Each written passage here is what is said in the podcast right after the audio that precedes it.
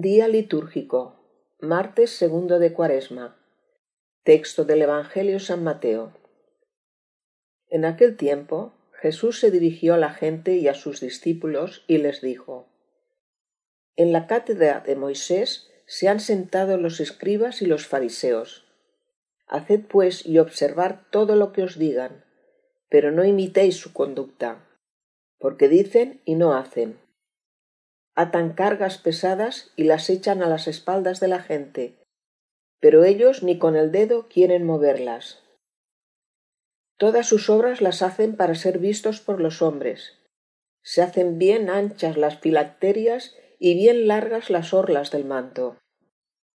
Quieren el primer puesto en los banquetes y los primeros asientos en las sinagogas, que se les salude en las plazas y que la gente les llame rabí. Vosotros, en cambio, no os dejéis llamar rabí, porque uno solo es vuestro maestro, y vosotros sois todos hermanos.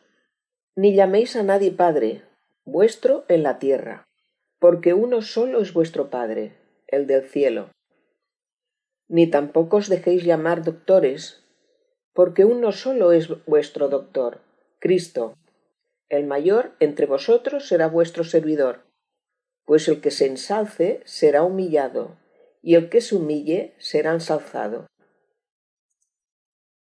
Comentario Padre Gerardo Gómez, Buenos Aires, Argentina. Uno solo es vuestro Maestro, uno solo es vuestro Padre, y uno solo es vuestro Doctor.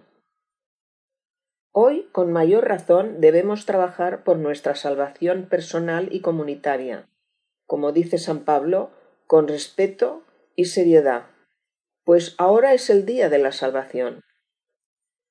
El tiempo cuaresmal es una oportunidad sagrada dada por nuestro Padre para que, en una actitud de profunda conversión, revitalicemos nuestros valores personales, reconozcamos nuestros errores y nos arrepintamos de nuestros pecados, de modo que nuestra vida se vaya transformando por la acción del Espíritu Santo en una vida más plena y madura. Para adecuar nuestra conducta a la del Señor Jesús es fundamental un gesto de humildad.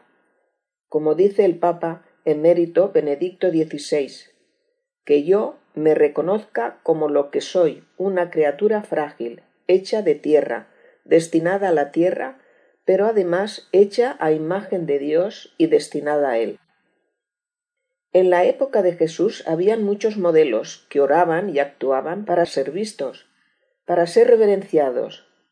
Pura fantasía, personajes de cartón, que no podían estimular el crecimiento y la madurez de sus vecinos.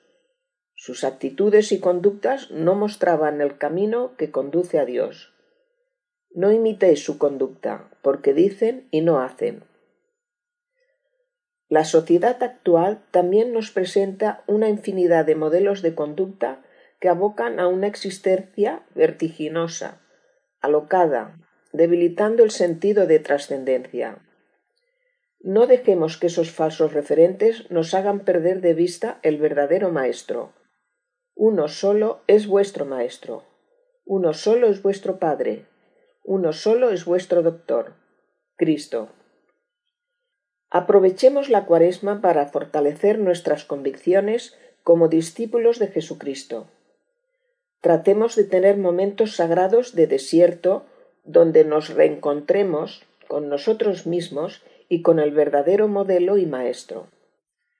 Y frente a las situaciones concretas en las que muchas veces no sabemos cómo reaccionar, podríamos preguntarnos ¿Qué diría Jesús? ¿Cómo actuaría Jesús?